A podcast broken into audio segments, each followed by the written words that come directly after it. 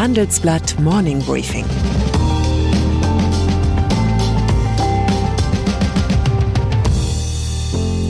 Guten Morgen allerseits. Heute ist Montag, der 12. Juli, und das sind heute unsere Themen. Branson klopft ans All. Scholz wittert Kanzleramtsluft. Nord Stream 2 fast fertig. Nach einer kurzen Unterbrechung geht es gleich weiter. Bleiben Sie dran. ChatGPT und andere Technologien verändern unsere Arbeitswelt rasant. Bei der Veranstaltung Work in Progress diskutieren wir in der Handelsblatt Media Group die Zukunft des Arbeitsmarktes, HR-Trends, KI, mentale Gesundheit und neue Leadership-Perspektiven. Sei am 13. und 14. Juni in Düsseldorf oder virtuell dabei und melde dich jetzt an unter work-progress.de. Weltraumtourismus. Raketen sind die neuen Yachten, sagte meine zwölfjährige Tochter neulich leichthin, und ich fragte mich, wo bitteschön man an einem Hamburger Vorstadtgymnasium solche Sätze aufschnappen kann. Aber recht hat sie natürlich, in den unteren Ligen mögen Oligarchen und Ölpotentaten noch immer um Bootslängen und Bruttoregistertonnen buhlen, doch das wahre Statussymbol der 2020er Jahre ist das eigene Raumfahrtprogramm. Der britische Selfmade-Unternehmer Richard Branson war mit Virgin Galactic dabei lange im Hintertreffen gegenüber Amazon-Gründer Jeff Bezos mit seinem Blue Origin und Tesla-Pionier Elon Musk mit SpaceX. Doch gestern schaffte es Branson als erster Superreicher im eigenen Raumschiff ins All. Wobei er bei einer Flughöhe von 86 Kilometern und wenigen Momenten Schwerelosigkeit an den unendlichen Weiten des Universums nur anklopfen durfte. Branson hatte seinen Flug kurzfristig vorverlegt, nachdem Bezos angekündigt hatte, am 20. Juli ins All zu starten. Musk wiederum will erst später in die Kapsel klettern. Dafür hat er aber als einziger der drei ein funktionierendes Geschäftsmodell. Seine wiederverwendbaren Raketen befördern konkurrenzlos günstig Satelliten in die Umlaufbahn und Astronauten zur internationalen Raumstation. Wer zuletzt fliegt, fliegt am lukrativsten.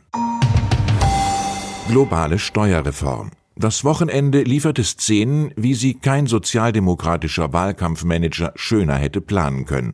Auf einem Schnellboot braust SPD-Kanzlerkandidat Scholz über die Lagune von Venedig. Den Blick entschlossen in die Ferne gerichtet, an seiner Seite eine geheimnisvolle Schöne mit Sonnenbrille. Anschließend überzeugt Special Agent Scholz die G20-Finanzminister im Konferenznahkampf von der globalen Mindeststeuer. Aber bringen die schönen Bilder Scholz seinem eigentlichen Ziel näher, dem Kanzleramt? Am Wochenende sah eine INSA-Umfrage für die Bild am Sonntag SPD und Grüne erstmals gleich auf.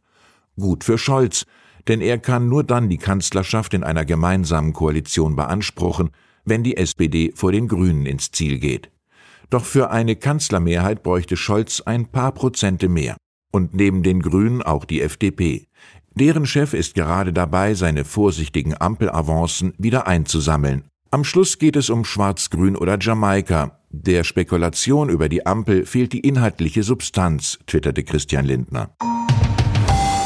Nord Stream 2 die Pipeline von Russland nach Deutschland ist ein Rohr des Anstoßes. Mit fast allen Mitteln versuchen die USA, die Fertigstellung zu verhindern, Sanktionen inklusive offiziell aus Solidarität mit der Ukraine und anderen osteuropäischen Staaten, an denen das schöne Gas künftig vorbeifließt.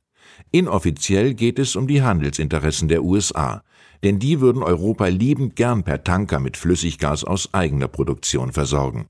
Doch jetzt schaffen die Pipelinebauer Fakten. Mittlerweile sind 98 Prozent der Pipeline fertiggestellt, sagt Nord Stream 2-Chef Matthias Warnig im Interview mit dem Handelsblatt.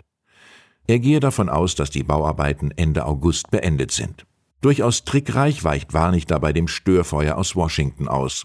Ende vergangenen Jahres hatte ein Zertifizierungsspezialist die Zusammenarbeit mit der Nord Stream 2 wegen der US-Sanktionsdrohungen eingestellt.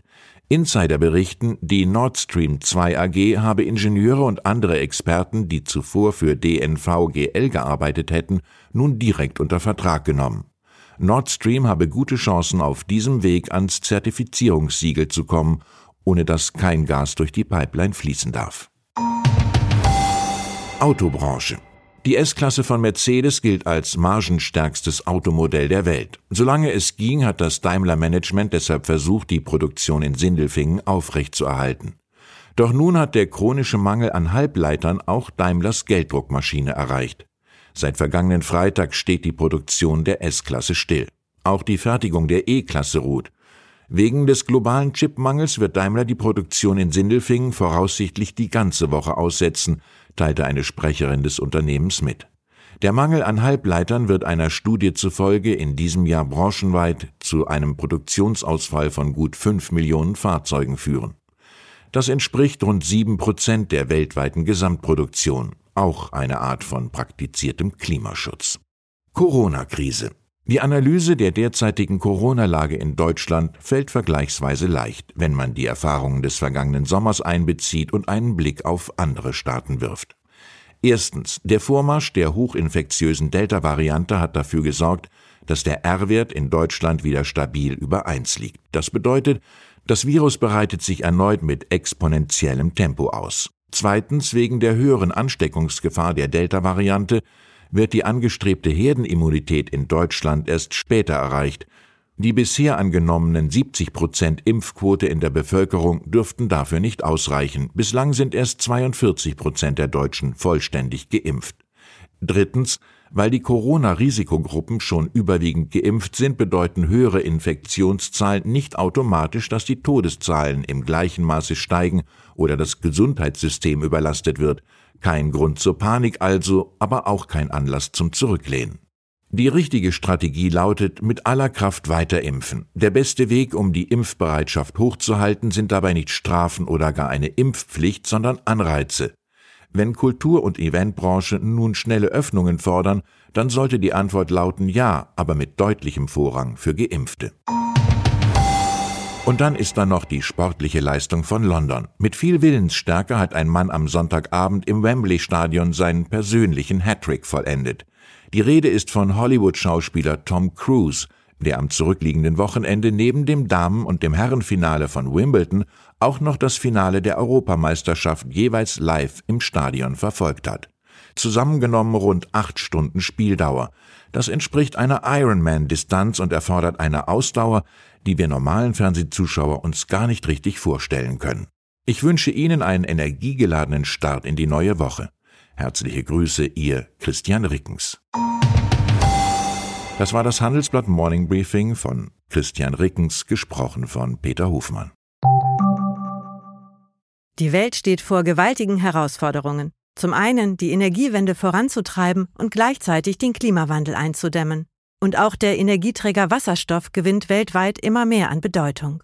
Doch wie geht es weiter? Erfahren Sie mehr auf dem Handelsblatt Wasserstoffgipfel 2024 am 12. und 13. Juni in Essen. Infos unter handelsblatt-wasserstoffgipfel.de. Mit dem Vorteilscode Wasserstoff 2024 erhalten Sie einen Rabatt von 15% auf die Tickets.